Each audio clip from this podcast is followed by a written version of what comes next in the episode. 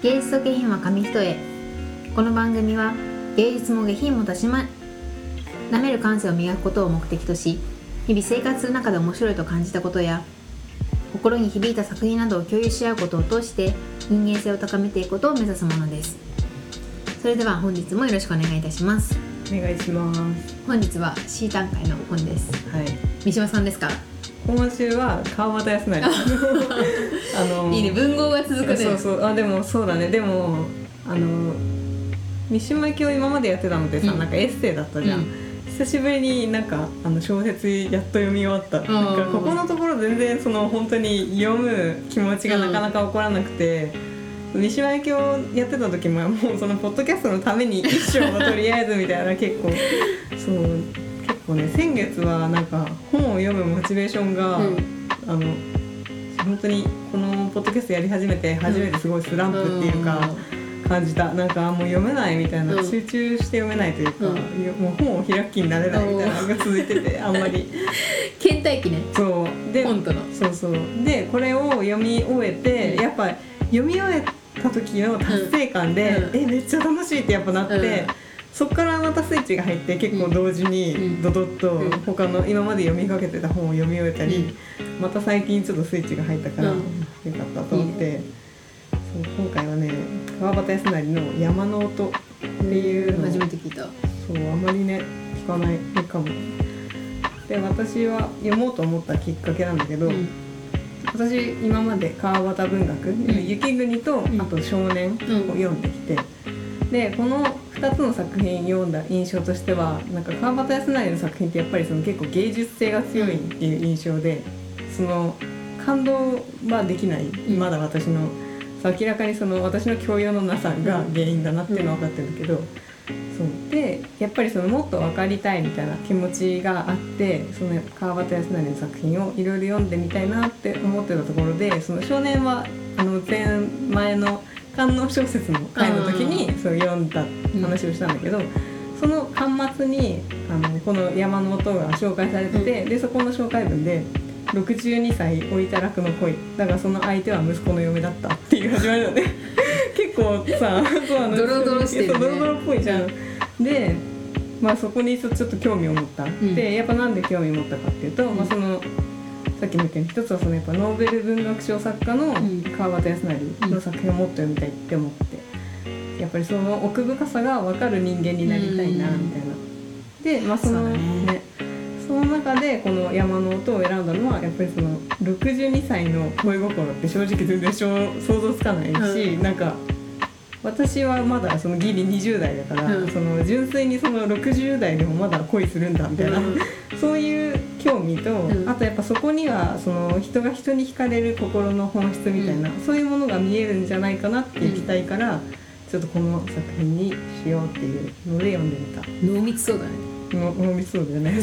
始まりが。ね。設定がねやっぱちょっと面白い。で読んでみて思ったのはやっぱりその期待っていうのは裏切られることなく、うん。むしろ想像以上に読んでよかったなって思った作品だった。でその今までその2作品読んでそこまで没頭できなかったんだけど今回は結構初めてあの川端文学の中で没頭して楽しめたなっていう、あの分かりやすい物語だったなっていうのもあるけど感じました。だから結構その文学作品に慣れてない人とかでもなんとなくその文学作品の魅力が分かるんじゃないかなって思えるような印象の作品だったなっていうその私はその29歳の女だけどやっぱり62歳のそのおじいさんというかおじいさんの心にこうナチュラルに入り込めるっていう感じのあの内容だったなでこの主人公が慎吾っていうんだけどその62歳のおじさんが慎吾でその恋をした息子の嫁が菊子っていうんだけどその菊子のことをやっぱりその読んでいて慎吾の目線で、まあ、恋心が理解できるし、あとやっぱりこの物語というか作品の最大の魅力ってそのただの恋の物語ではなくてやっぱりその作家の力量でその心情とともにあの情景風風情の表現っていうのがすごく豊かでそこがすごくやっぱり魅力的だなと感じました。物語自体は意外とやっぱりそのドロドロしてるだけどその移りゆく季季節の情景に心が浄化されるような不思議な感情を覚える作品だったなと思って。そういうその情景の美しさを感じる文章からその純粋な恋心。結構その設定ドロドロしてるんだけど全然ドロドロしてなく内容というか不倫とかじゃないのね。もう本当に恋心感じだから、そう本当に純粋な恋心なんだけどそうそこがやっぱ楽しめる。とともになんか、まあ、時代もあってこうなんとなく懐かしい気持ちになる。というかやっぱりその虫の音が表現されたりとかなんかその自分が幼少期の頃こう今機械とか、まあ、都内に住んでてとかっていうあんまりそういう虫の音とかを日常で聞かなくなっちゃったりしてるけどその田舎に住んでたというかやっぱり昔は結構自然の中で遊んだりしてた時をちょっとその思い出すような、そういうねなんかあの本を読んでる間すごく癒されるような感じでそのこの本を読んでない時間に結構その物語の続きが気になるっていうよりはなんかあ早くこの山の音を読んで癒されたいなみたいな気持ちにねなるような結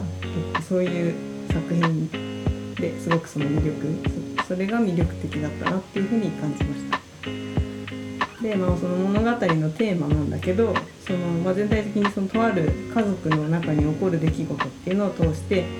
その家族の人間関係っていうのが描かれた物語になっててでその物語から何かを学びや教訓を得る伝えるっていうことに重きを置いた作品っていうよりかはやっぱりその物語自体を楽しむみたいなそういうころに重きを置かれているような印象なんだけど、まあ、そんな中でもやっぱりいろいろと考えさせられるようなテーマが散りばめられていて例えばその死への恐れとかあ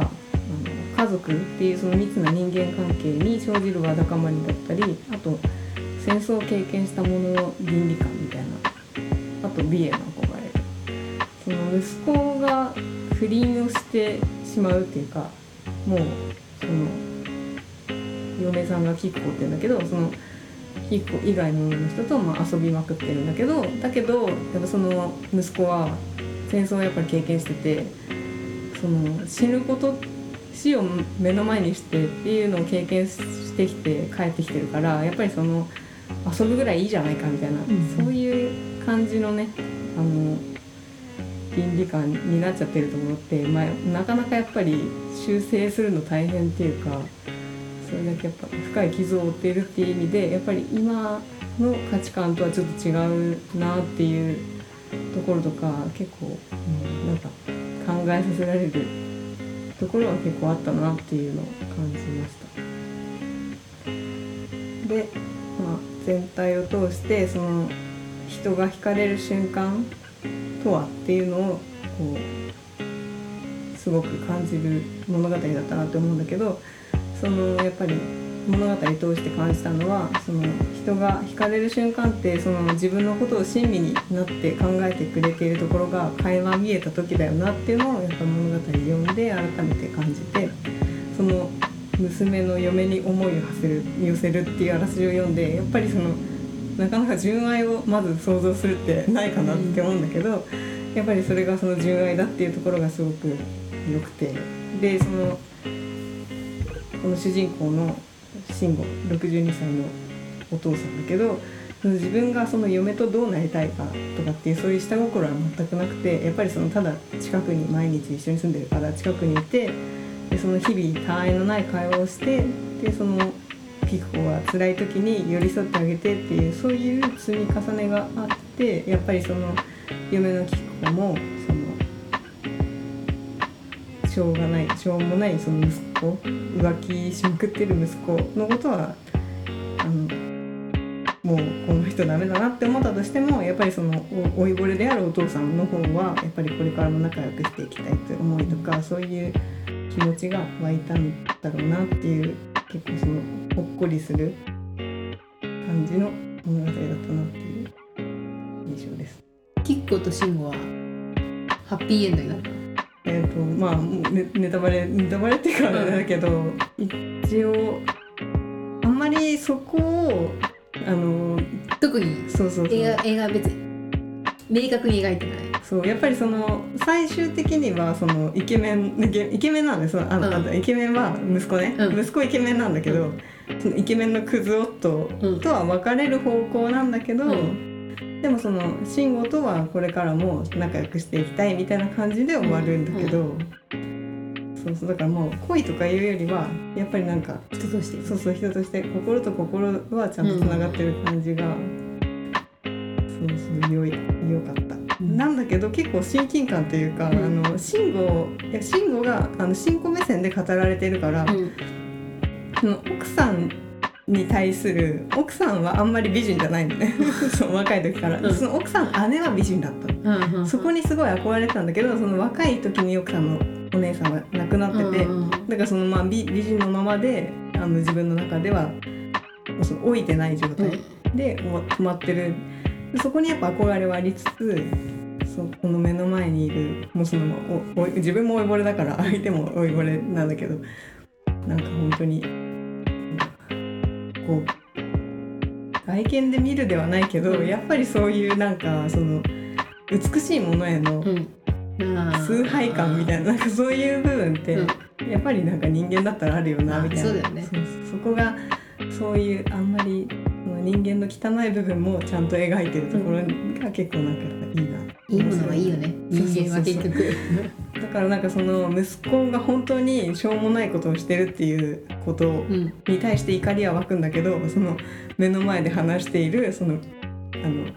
息子の整った顔みたいなところを結構描写してたりするのが、いね。そうそう結構面白い。ね。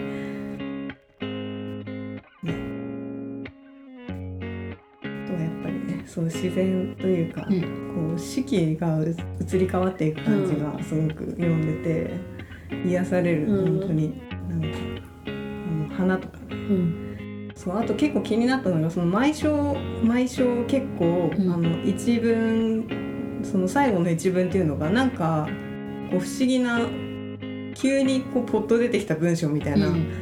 感じに感じられて、なんかその多分その直前までのあの人間のことに対して言ってるんだろうなっていうのは分かるですその一文自体は全然難しくないんだけど、うん。なんかなんで今ここでこの一言言ったんだろうみたいな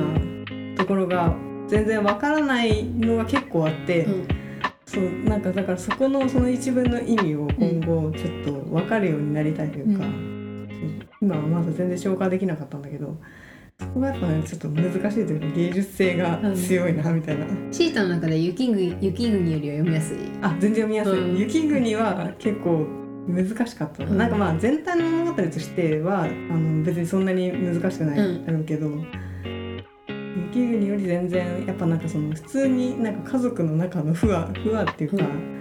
私なんか、うん、出来事も起こることもその本当にただ浮気して夫が浮気してでなんかその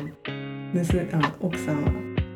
その間に妊娠しちゃったけど、でも今その浮気しまくってる夫との間に子供作ってもなんか幸せじゃないから一回下ろすとかなんかそういううん。普通に結構なんか。普通のうん。今でも全然普通にありそうな物語だったからうん。そうそう雪国より全然ね普通に面白かったな、うそ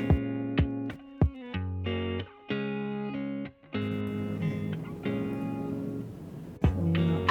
でも結構すなんか好きかな。なんかその作家的にも、うんその雪国とかもその全然わけわかんないながらも、やっぱりもっとその読みたいみたいな気持ち、うんその川端康成の作品もっと読みたいとか、分かるようになりたいって思う。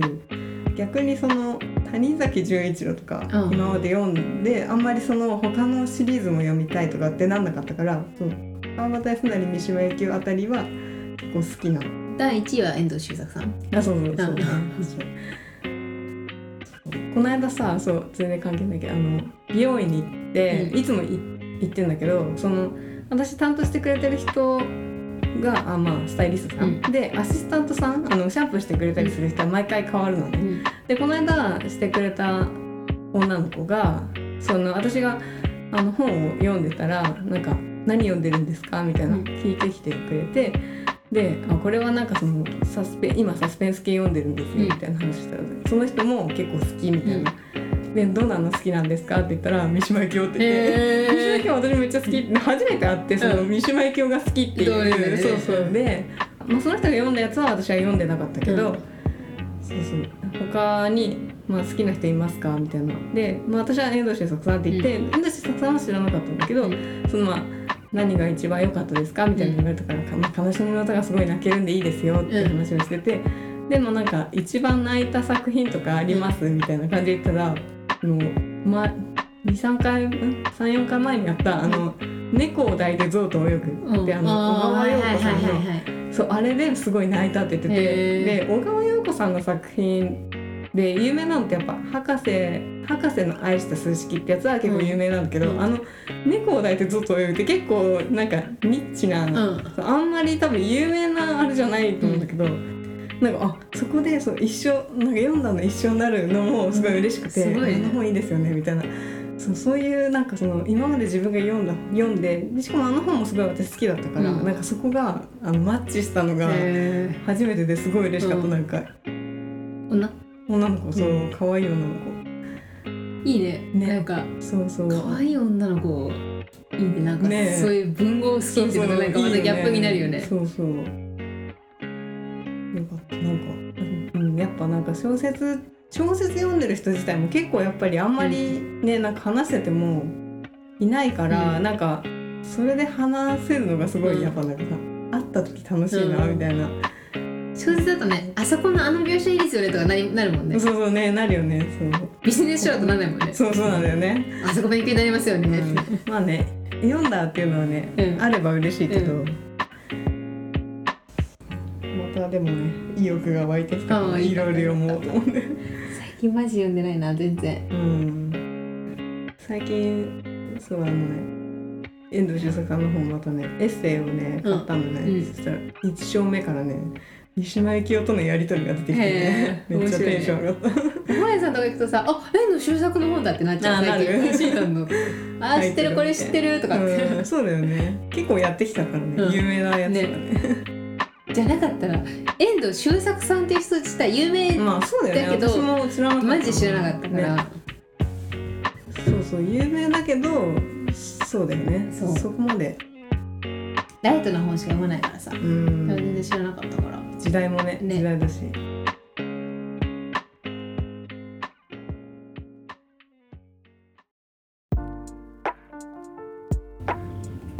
お送りしてきました芸術下品は紙一重。そろそろお別れの時間です。この番組では皆さんからのメールを募集しています。私たちに聞きたいことややってほしいことおすすめの作品